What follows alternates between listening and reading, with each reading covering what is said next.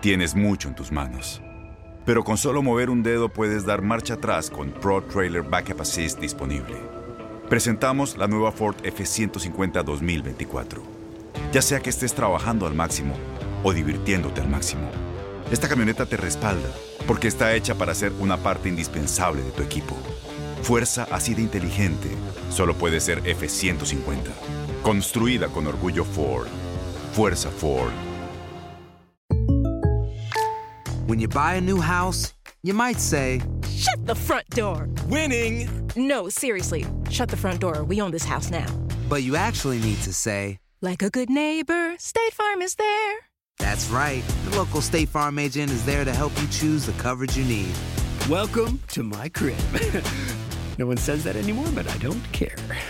So just remember, like a good neighbor, State Farm is there. State Farm, Bloomington, Illinois. Boost Mobile tiene una gran oferta para que aproveches tu reembolso de impuestos al máximo y te mantengas conectado. Al cambiarte a Boost, recibe un 50% de descuento en tu primer mes de datos ilimitados. O, con un plan ilimitado de 40 dólares, llévate un Samsung Galaxy A15 5G por $39.99. Obtén los mejores teléfonos en las redes 5G más grandes del país. Con Boost Mobile, cambiarse es fácil. Solo visita boostmobile.com. Boost Mobile, sin miedo al éxito. Para clientes nuevos y solamente en línea, requiere AroPay. 50% de descuento en el primer mes requiere un plan de 25 dólares al mes. Aplican otras restricciones. Visita para detalles. Este abril te invitamos a nuestra feria virtual Univisión Contigo rumbo a la universidad. Conéctate virtualmente con representantes de colegios y universidades en la costa este, desde Nueva York a Florida. Aprende sobre ayuda financiera, becas y otros recursos para continuar tu educación. Regístrate para asistir y para la oportunidad de ganar una tableta. Te esperamos en Univisión Contigo rumbo a la universidad del 3 al 9 de abril.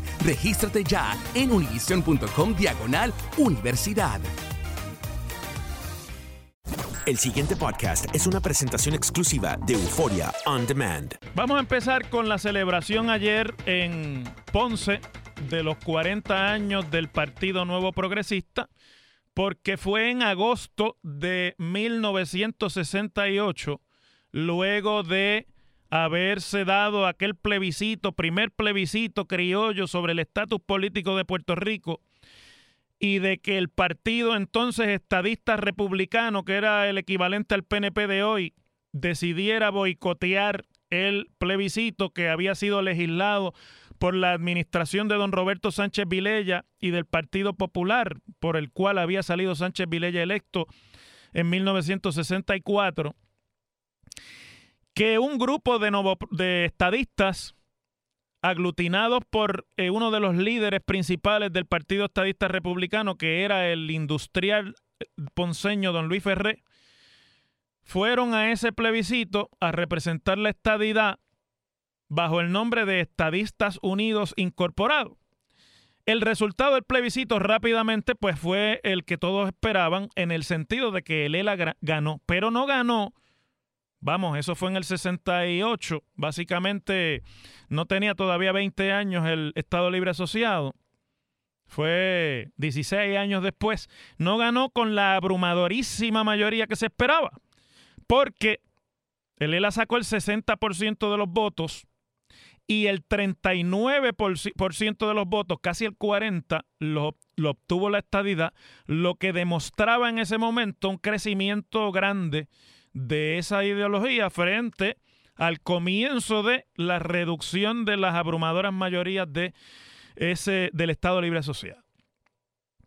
Y ciertamente, tan pronto eso sucedió, por las circunstancias internas que se daban en el Partido Estadista Republicano de entonces, ese grupo que se aglutinó bajo el nombre de Estadistas Unidos, que eran básicamente después de Don Luis y alrededor de Don Luis Ferré, un grupo de líderes jóvenes estadistas de entonces, algunos optaron por quedarse en el PER, pero la mayor parte de los jóvenes estadistas convencieron a Don Luis de que había ahí un capital político que se podía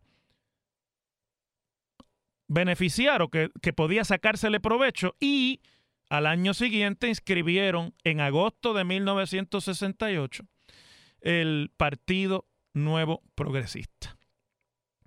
Las elecciones eran en noviembre de 1968, así que nadie le daba al PNP acabado de nacer la oportunidad de ganar las elecciones y mucho menos frente a un Partido Popular que nunca había perdido una elección desde 1940.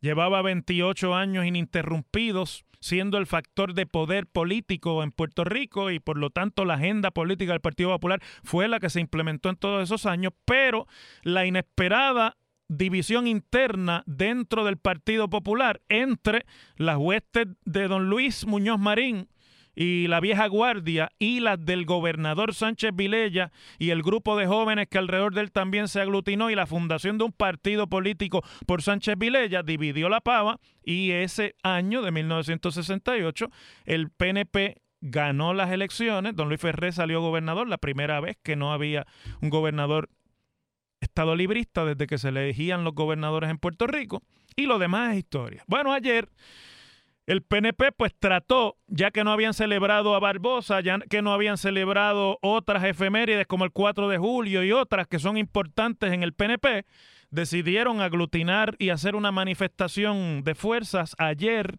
allá en Ponce, porque obviamente fue en Ponce que don Luis Ferré comenzó la fundación del Partido Nuevo Progresista. Y más que la asistencia al acto que estuvo creo yo que mediana, si no pobremente concurrida, para hacer la manifestación de fuerzas del partido en el poder en este año, pues ciertamente eh, no había otra, ¿verdad? Que eh, eh, allí tratar de hacer con lo que allí sucedió lo mejor que se podía. Y por lo tanto, lo que pasó o, lo que salió o lo que sale a la luz pública hoy es que ni los líderes importantes como Tomás Rivera Chats y Johnny Méndez, aunque Johnny Méndez dice que ha sufrido una caída y que está indispuesto de salud, por lo tanto, pues uno tiene que darle la excusarlo por esa razón, pero ni Tomás Rivera Chats ni Johnny Méndez, presidentes de las dos cámaras legislativas, ni la comisionada residente Jennifer González, que estaba en Puerto Rico este fin de semana, estuvieron allí junto al gobernador celebrando. Allí estuvieron de entre los líderes del partido, la senadora Margarita Nolasco, el senador Miguel Romero, el senador, eh, la senadora Migdalia Padilla, María Milagros Charbonnier, José Aponte, Ángel Peña, el de Las Piedras, eh, y el secretario general de la colectividad, Jun Rivera, que obviamente, ah, y Abel Nazario, que obviamente es el leal al gobernador Rosselló en el Senado, para hacer una celebración histórica, ¿verdad? En la que se está celebrando los 50 años del PNP, pues ciertamente no había tanta gente allí. Y no había, no estaban líderes importantes de esa colectiva que luego del verano que hemos tenido, pues no han realmente podido parece que salvar sus diferencias o zanjar sus diferencias y esas ausencias son hoy la comidilla sobre esa celebración. El PNP se fundó, como ya dije, en agosto de 1967, poco después del plebiscito del 67, y estaba celebrando ayer un poquito más de medio siglo de su historia como partido. Y ciertamente, pues eso, que no estén allí ni el presidente del Senado, que es vicepresidente del partido, ni la comisionada, que es vicepresidenta del partido, ni el presidente de la Cámara, pues deja un poco que decir sobre qué es lo que está pasando ahí.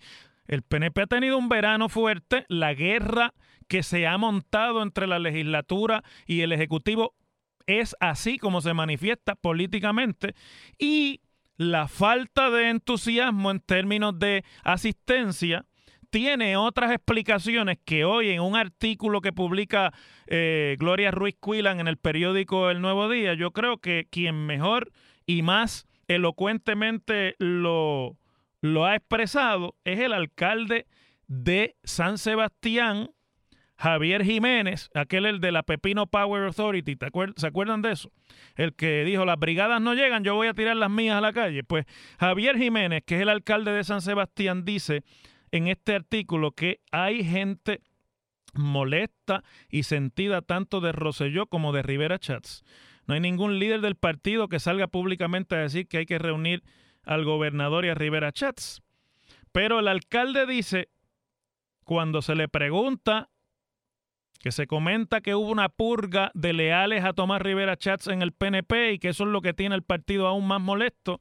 El alcalde de San Sebastián dice, sí, movieron mucha gente en diferentes posiciones y la información que tenemos es que, es que fue porque se relacionaban con Rivera Chats. Lo dice ese alcalde, que no está tomando partida aparentemente, pero está diciendo la información. Y entonces dice, crea un malestar entre personas que primero son competentes y desde el punto de vista político dieron de su tiempo, talento y esfuerzo para que Ricardo Rosselló fuera gobernador. O sea, que hay un asunto en términos de lealtades al interior del Partido Nuevo Progresista que, a pesar de las celebraciones, lo mantiene realmente en una división que aunque no se manifiesta abiertamente en términos de que empiecen a salir retos abiertos dentro del Partido Nuevo, se manifiesta en desánimo, en poca movilización y se manifiesta en una celebración en la que cuando usted mira de los líderes importantes y de las cabeceras del liderato del partido, el único que estaba era el gobernador, celebrando él solo allí la fecha que escogieron para hacer tributo a la fundación del partido y al movimiento estadista per se, porque este año no se celebraron, como ya ustedes saben y repito, ni el natalicio de Barbosa, que era fiesta en el PNP antes, ni la efeméride de la independencia de los Estados Unidos, que era también una forma del PNP manifestar su adhesión al ideal de la estadidad. Así que yo creo que si no fuera porque en el Partido Popular la circunstancia institucional es aún mucho peor y más abiertamente fraticida que lo que es en el PNP, pues esto se hubiese podido comentar con mayor prominencia hoy, pero no puede ser porque en realidad el fin de semana y la semana pasada pues se ha ido en la guerra a muerte del Partido Popular Democrático. Las cosas como son. En WKAQ se abre el aula del profesor Ángel Rosa. Conoce de primera mano cómo se bate el cobre en la política. Las cosas como son. Profesor Ángel Rosa en WKAQ. Bueno, entonces, como dicen, como dirían en inglés, then there is el Partido Popular.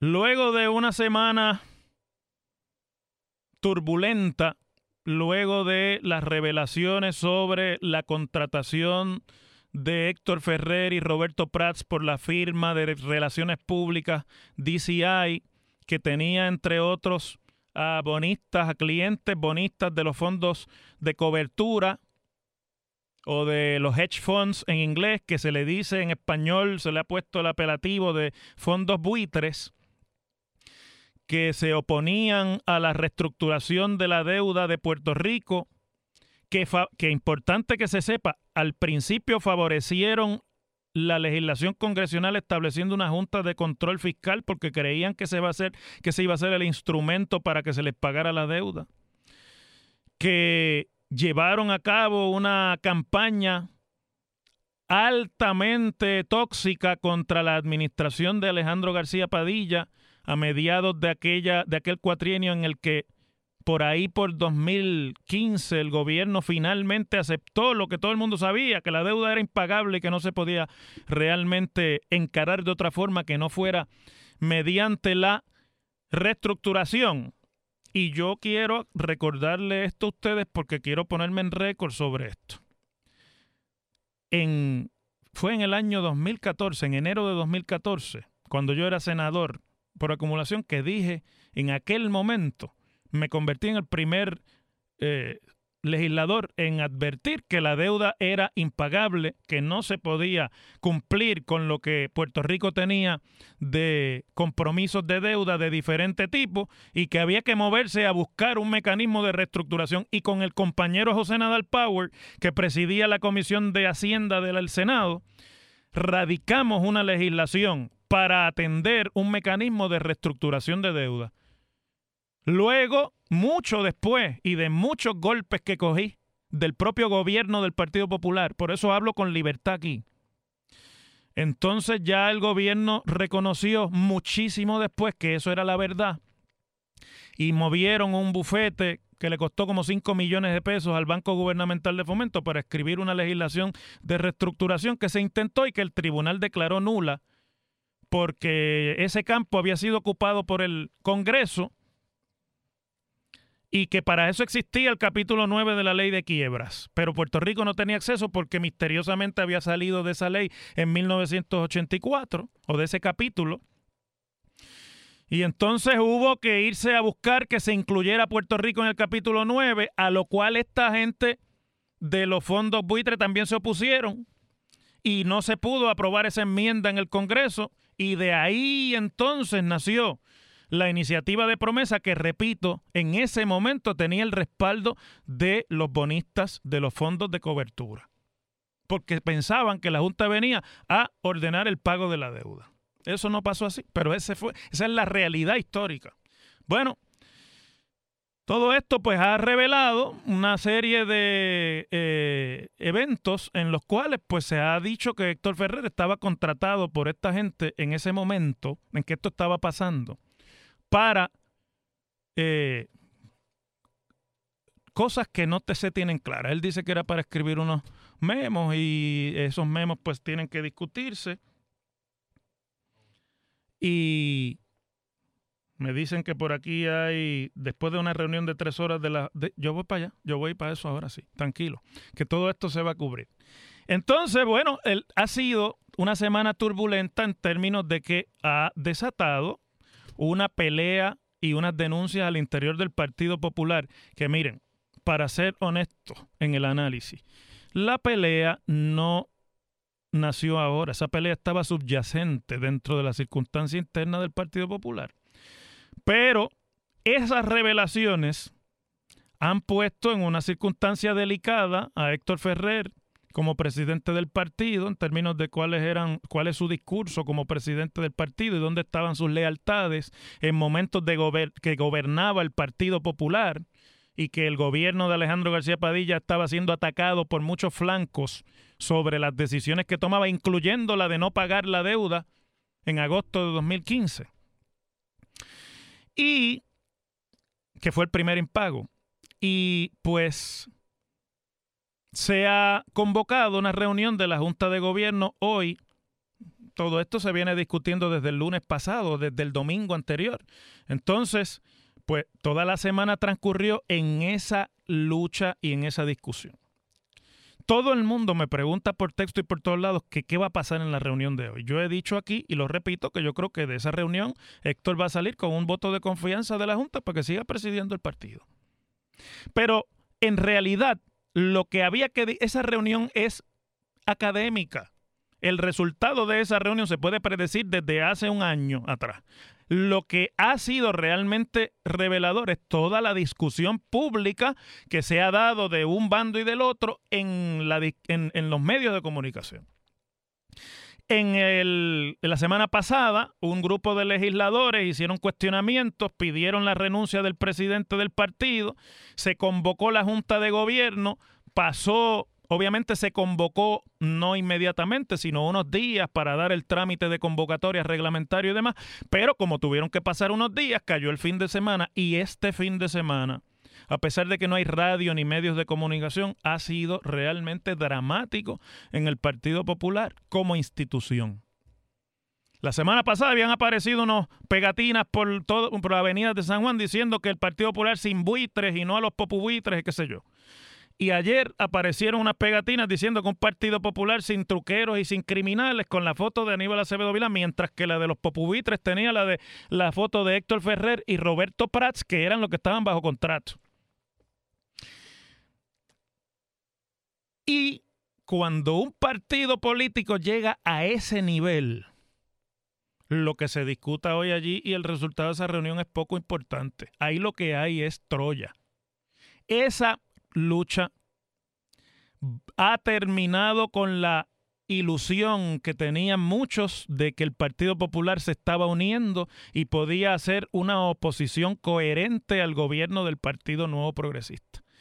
En semana y pico y en dos fines de semana el Partido Popular se ha descosido ante los ojos de todos los puertorriqueños y básicamente está en este momento en una situación de guerra civil, todos contra todos.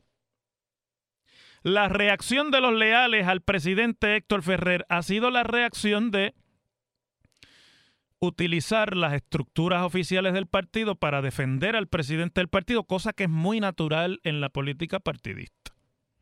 Y la reacción de los opositores al presidente del partido ha sido la de bombardear por todos lados posibles la credibilidad del presidente del partido en una lucha interna, pero que tiene repercusiones afuera, porque el electorado completo, no solamente los populares, están viendo esto. Y es como cuando de momento usted va en su carro y otro carro coge fuego y con la gente adentro y usted no puede hacer nada más que observar eh, la catástrofe.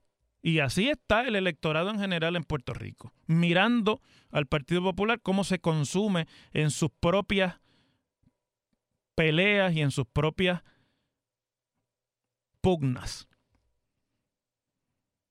La alcaldesa de San Juan, que había estado bastante silente sobre este tema, hoy ha salido y ha hecho, me parece a mí, las más contundentes de las declaraciones que ha hecho un líder importante de ese partido. Carmen Yulín Cruz, en el periódico de hoy y esta mañana aquí con Rubén, le ha pedido al Partido Popular y a la Junta de Gobierno que saquen a Héctor Ferrer de la presidencia y que saquen a Roberto Prats, que eran, ¿verdad?, dos de los contendores por la candidatura a la gobernación. Eso no se dice fácil ni se va sin que realmente tenga un efecto demoledor sobre la discusión pública porque se trata de una de las tres personas contendientes de esa candidatura que todo el mundo sabe la que hay. Yo he escuchado esta mañana mucho análisis sobre esto, muchos comentarios, y yo creo que es bien difícil reponerse de esto que ha pasado en estas dos semanas. Porque, por ejemplo, escucho a las estructuras institucionales del partido pedir que defiendan al presidente, escucho a las instituciones, a las instituciones, eh, a, miembros del liderato del partido pedir que sean cuidadosos. Hubo una reunión de tres horas de la conferencia legislativa. Todo el mundo sabía que el resultado iba a ser un voto de confianza a Héctor, como va a ser esta noche también. Pero uno oye legisladores diciendo, aquí nos va la vida, esto se nos va por el chorro, esta es la guerra, la pelea, la guerra civil a muerte. Y me puse a pensar en cómo es que funcionan los partidos políticos. Y ahora ustedes van a decir, ah, pero aquí va el profesor a pontificar, que se meta en la pelea. No me voy a meter porque yo no soy ni candidato político ni estoy en ese mundo. Ni es mi interés. Mi interés es conversar con ustedes para con lo que yo pueda saber de esto, entendamos lo que está pasando. Pero vamos ahora a hablar un poco de por dónde es que esto yo creo que va. Cuando yo oigo a los grupos internos estructurales del partido pedir que por favor que no se ataquen, que yo creo que esa, ese pomo ya se, se salió la pasta de ahí.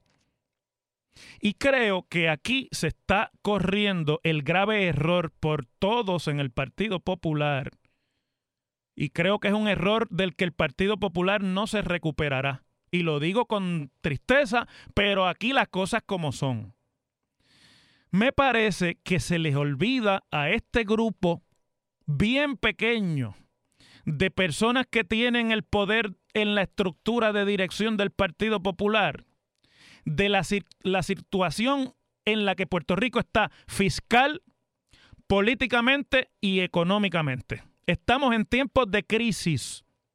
Y en tiempos de crisis las lógicas tradicionales de la política y de los partidos políticos no funcionan.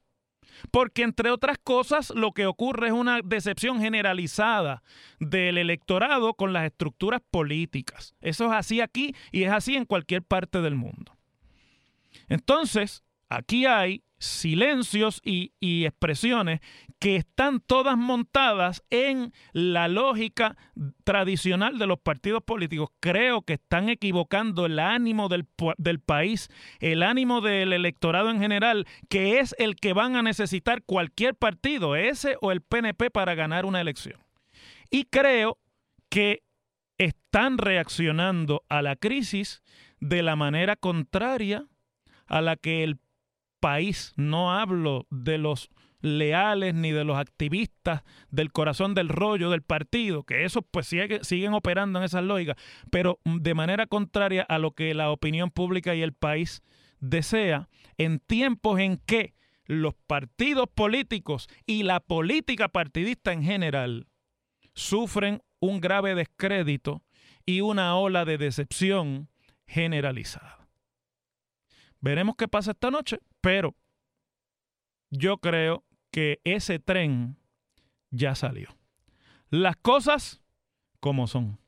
El pasado podcast fue una presentación exclusiva de Euphoria On Demand. Para escuchar otros episodios de este y otros podcasts, visítanos en euphoriaondemand.com. Boost Mobile tiene una gran oferta para que aproveches tu reembolso de impuestos al máximo y te mantengas conectado. Al cambiarte a Boost, recibe un 50% de descuento en tu primer mes de datos ilimitados. O, con un plan ilimitado de 40 dólares, llévate un Samsung Galaxy A15 5G por $39.99. Obtén los mejores teléfonos en las redes 5G más grandes del país. Con Boost Mobile, cambiarse es fácil. Solo visita boostmobile.com Boost Mobile, sin miedo al éxito. Para clientes nuevos y solamente en línea, requiere AroPay. 50% de descuento en el primer mes requiere un plan de 25 dólares al mes. Aplican otras restricciones. Visita boostmobile.com para detalles. Este abril te invitamos a nuestra feria virtual Univisión Contigo rumbo a la universidad. Conéctate virtualmente con representantes de colegios y universidades en la costa este, desde Nueva York a Florida. Aprende sobre ayuda financiera, becas y otros recursos para continuar tu educación. Regístrate para asistir y para la oportunidad de ganar una tableta. Te esperamos en Univisión Contigo rumbo a la universidad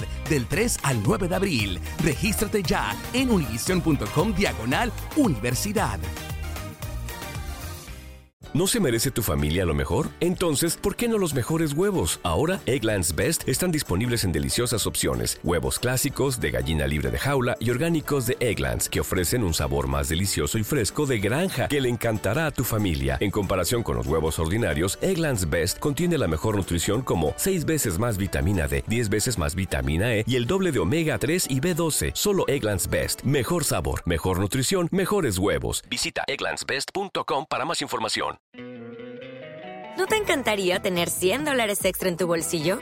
Haz que un experto bilingüe de TurboTax declare tus impuestos para el 31 de marzo y obtén 100 dólares de vuelta al instante. Porque no importa cuáles hayan sido tus logros del año pasado, TurboTax hace que cuenten. Obtén 100 dólares de vuelta y tus impuestos con 100% de precisión. Solo con Intuit TurboTax. Debes declarar para el 31 de marzo. Crédito solo aplicable al costo de la presentación federal con TurboTax Full Service. Oferta sujeta a cambios o cancelación en cualquier momento.